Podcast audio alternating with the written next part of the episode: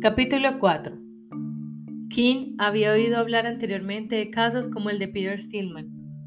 En los tiempos de su otra vida, poco después de que naciera su propio hijo, había hecho la reseña de un libro sobre el niño salvaje de Aviron y por entonces había investigado algo del tema. Por lo que podía recordar, el primer relato de un experimento semejante apareció en los escritos de Herodoto. El faraón egipcio, Samtik, aisló a dos niños en el siglo VII a.C. y ordenó al criado que estaba a cargo de ellos que nunca pronunciara una palabra en su presencia. Según Herodoto, un cronista notoriamente poco fiable, los niños aprendieron a hablar. La primera palabra que dijeron fue la palabra con que los frigios designaban al pan. En la Edad Media, el santo emperador romano Federico II repitió el experimento confiando en descubrir mediante la utilización de métodos similares el verdadero lenguaje natural del hombre. Pero los niños murieron antes de haber dicho una palabra. Finalmente, en lo que sin duda era un fraude, a principios del siglo XVI, el rey de Escocia, Jacobo IV, afirmó que unos niños escoceses aislados de la misma manera acabaron hablando muy bien hebreo. No obstante, los chiflados y los ideólogos no fueron los únicos interesados en el tema. Incluso un hombre tan cuerdo y escéptico como Montaigne consideró la cuestión cuidadosamente y en su ensayo más importante, La Apología de Reynolds Sebon, escribió, Creo que un niño que hubiese sido criado en completa soledad, lejos de toda asociación, lo cual sería un duro experimento, tendría alguna clase de lenguaje para expresar sus ideas. Y no es creíble que la naturaleza nos haya negado este recurso que ha concedido a muchos otros animales. Pero todavía está por saberse qué lenguaje hablaría este niño. Y lo que se ha conjeturado acerca del asunto no tiene mucha apariencia de verdad. Además de tales experimentos, estaban también los casos de aislamientos accidentales, niños perdidos en el bosque, marineros abandonados en islas desiertas, niños criados por lobos, y así como los casos de padres crueles y sádicos que encerraban a sus hijos, los encadenaban a la cama, los golpeaban dentro de un armario, los torturaban sin otra razón que las convulsiones de su propia locura. Y King había leído toda la extensa literatura dedicada a esas historias.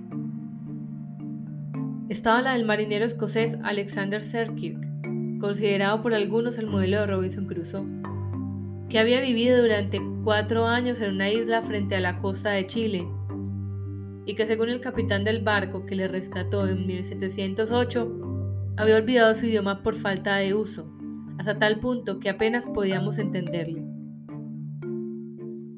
Menos de 20 años antes, Peter de Hanover, un niño salvaje de unos 14 años, que había sido descubierto mudo y desnudo en un bosque cerca de la ciudad alemana de Hamelin, fue llevado a la corte inglesa bajo la especial protección de George I. Tanto Swift como Defoe tuvieron la oportunidad de verle, y la experiencia inspiró el panfleto de Defoe, Vera Naturaleza Bosquejada, publicado en 1726. Peter nunca aprendió a hablar, sin embargo, y varios meses después fue enviado al campo donde vivió hasta los 70 años sin mostrar ningún interés por el sexo, el dinero u otros asuntos mundanos. También está el caso de Víctor, el niño salvaje de Aviron, que fue encontrado en 1800. Bajo los pacientes y meticulosos cuidados del doctor Itar, Víctor aprendió los rudimentos del habla, pero nunca progresó más allá del nivel de un niño pequeño. Aún más conocido que Víctor fue Caspar Hauser, que apareció una tarde de 1828 en Nuremberg, vestido con un estrafalario traje y casi incapaz de emitir un sonido inteligible. Podía escribir su nombre, pero en todos los demás aspectos se comportaba como un niño pequeño, adoptado por la ciudad y confiado a los cuidados de un maestro local. Se pasaba los días sentado en el suelo jugando con caballos de juguete y solamente comía pan y agua. No obstante, Caspar evolucionó, se convirtió en un excelente jinete, Se volvió obsesivamente limpio, tenía pasión por los colores rojo y blanco, y según el decir general, demostraba una extraordinaria memoria, especialmente para los nombres y las caras. Sin embargo, prefería permanecer en lugares interiores, rehuía la luz intensa, y como Peter de Hanover, nunca demostró el menor interés por el sexo o el dinero. Cuando recobró gradualmente la memoria, pudo recordar que había pasado muchos años en el suelo de una habitación oscura, alimentado por un hombre que no le hablaba nunca ni se dejaba ver.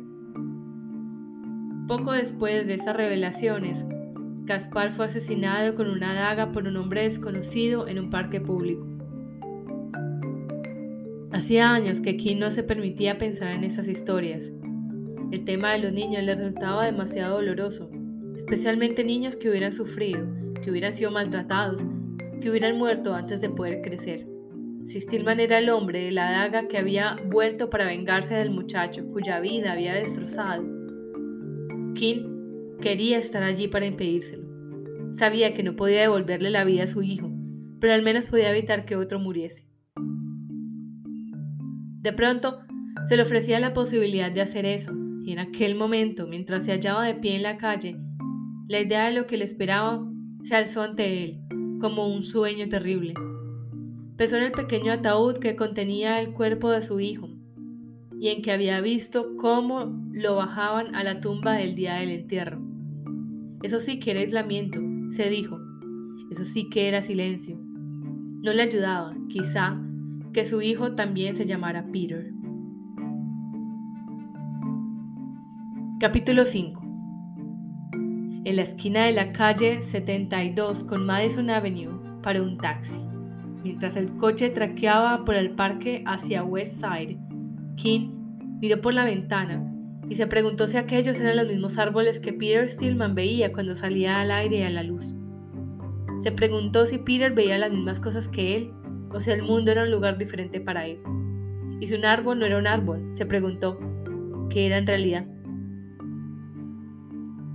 Después de que el taxi le dejara delante de su casa, King se dio cuenta de que tenía hambre. No había comido desde que desayunó por la mañana temprano.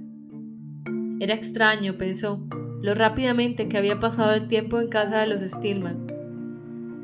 Si sus cálculos eran correctos, había estado allí más de 14 horas.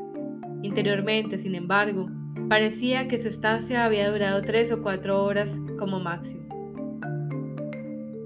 Se encogió de hombres ante la incongruencia y se dijo, tengo que aprender a mirar el reloj más a menudo.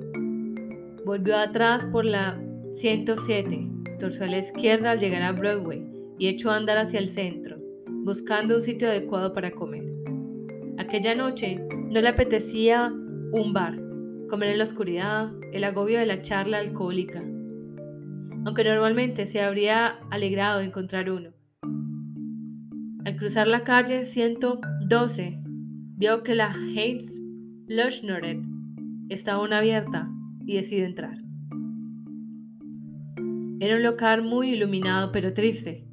Era un gran expositor de revistas de chicas de una pared, una zona de artículos de papelería, otra zona de periódicos varias mesas para clientes y un largo mostrador de formica con taburetes giratorios.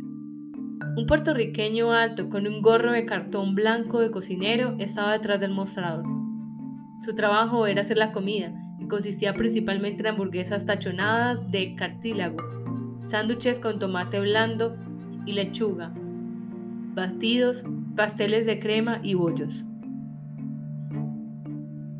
A su derecha, acomodado detrás de la caja registradora, estaba el jefe, un hombrecito medio calvo con el pelo rizado y un número de campo de concentración tatuado en el antebrazo.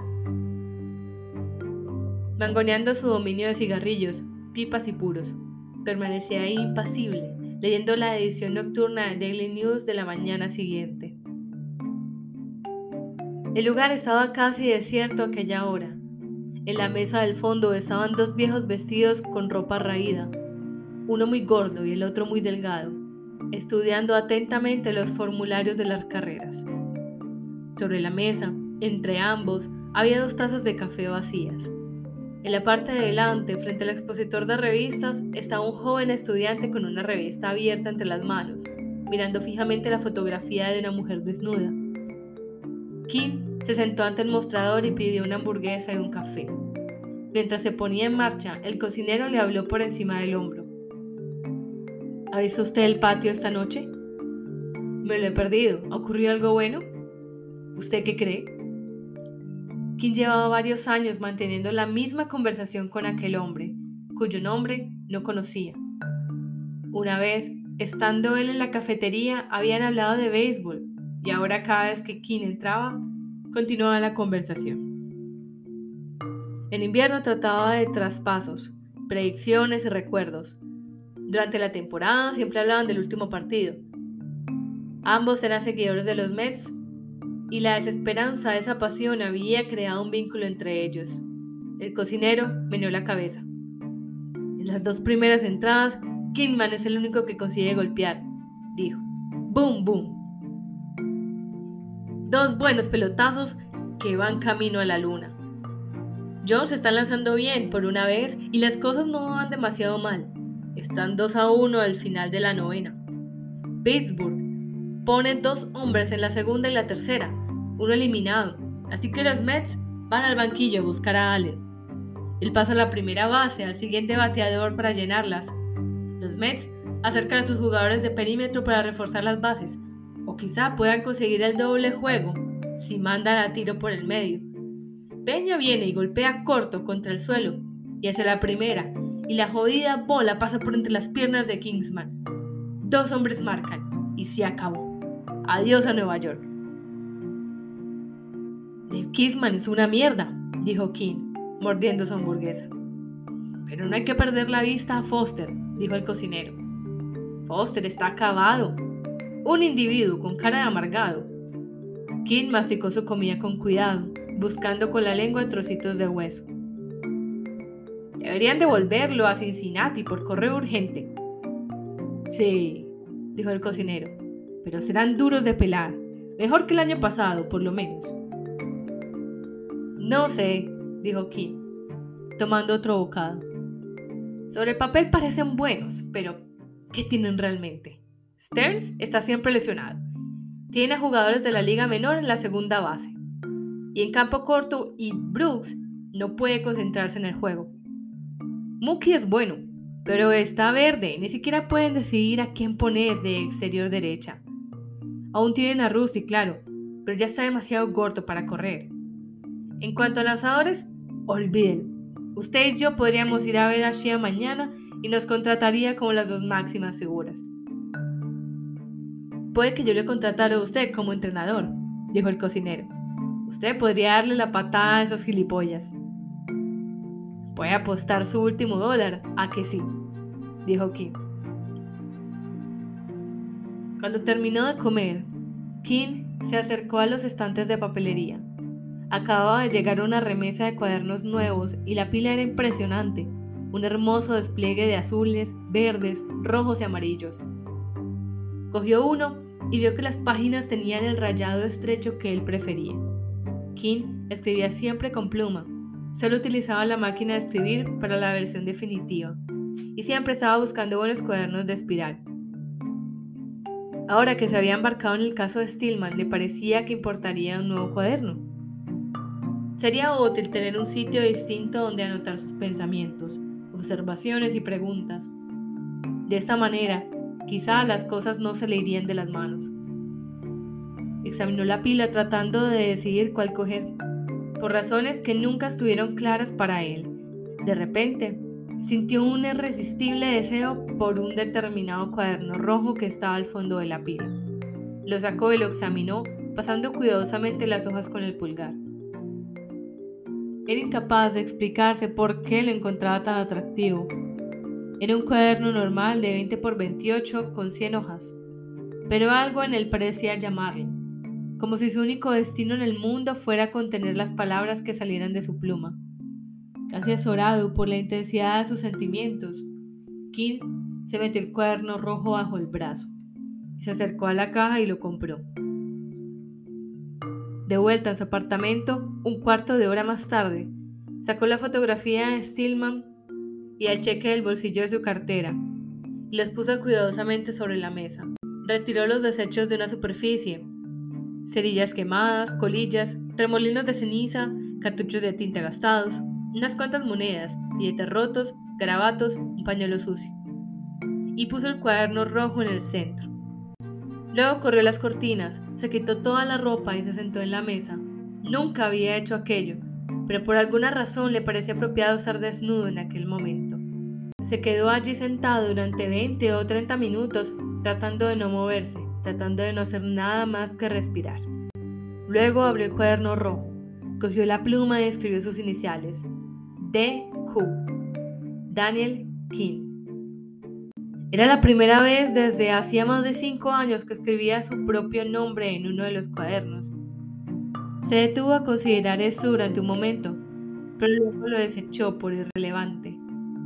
Volvió la página. Durante unos momentos estudió su blancura, preguntándose si no era un idiota. Luego posó la pluma en la primera línea e hizo la primera anotación en el cuaderno rojo. La cara de Stillman. O la cara de Stillman hace 20 años. Imposible saber si la cara de mañana recordará a esta. Es seguro, sin embargo, que esta no es la cara de un loco. No es esta una afirmación legítima. A mis ojos, por lo menos, parece bondadosa, cuando no francamente agradable. Hay incluso una insinuación de ternura en torno a la boca. Más que probable que los ojos sean azules, con tendencia a lagrimear. El pelo es escaso ya entonces, por lo tanto quizá desaparecido ya, y lo que quede será gris o incluso blanco. Resulta extrañamente familiar. El tipo meditativo, sin duda muy nervioso, alguien que quizá tartamudee, que lucha consigo mismo para contener el torrente de palabras que salen de su boca. El pequeño Peter, es necesario que le imagine o puedo aceptarlo por un acto de fe. La oscuridad. Pensar en mí mismo en esa habitación, chillando, me resisto. Creo que ni siquiera deseo entenderlo. ¿Con qué fin? Esto no es una historia, al fin y al cabo. Es un hecho, algo que ha ocurrido en este mundo y se supone que yo tengo que hacer un trabajo, una cosita de nada. Y he dicho que sí. Si todo va bien, debería ser bastante sencillo. No me he contratado para comprender, simplemente para actuar. Eso es algo nuevo. Debo tenerlo en cuenta a toda costa. Y sin embargo, ¿qué es lo que dice Dupin de Poe? Una identificación del intelecto del razonador con el de su oponente. Pero aquí se aplicaría a Stillman padre, lo cual probablemente es aún peor. En cuanto a Virginia, estoy en un mar de dudas, no solo por el beso, que podría explicarse por diversas razones, no por lo que Peter dijo de ella, que no tiene importancia. ¿Su matrimonio? Quizá. La completa incongruencia del mismo. Podría ser que estuviera metida en esto por dinero. Que de alguna manera estuviera trabajando en colaboración con Stillman. Eso lo cambiaría todo. Pero al mismo tiempo no tiene sentido. ¿Por qué me habría contratado? ¿Para tener un testigo de sus aparentemente buenas intenciones? quizá. Pero eso parece demasiado complicado. Y sin embargo, ¿por qué siento que ella no es... Otra vez la cara de Stillman. He pensado durante esos últimos minutos que la he visto antes, quizá hace años en el barrio, antes de que la detuvieran. Recordar la sensación que produce llevar la ropa de otra persona. Empezar por ahí, creo, suponiendo que tenga que hacerlo. En los viejos tiempos, hace 18 o 20 años, cuando yo no tenía dinero y los amigos me daban cosas, por ejemplo, el viejo abrigo de Jane en la universidad y la extraña sensación que tenía de meterme en su piel. Ese es probablemente un buen comienzo. Y luego, lo más importante de todo, recordar quién soy. Recordar quién se supone que soy. No creo que esto sea un juego. Por otra parte, nada está claro. Por ejemplo, ¿quién eres tú? Y si crees que lo sabes, ¿Por qué insistes en mentir al respecto? No tengo ninguna respuesta. Lo único que puedo decir es esto. Escúchame. Mi nombre es Paul Auster. Ese no es mi verdadero nombre.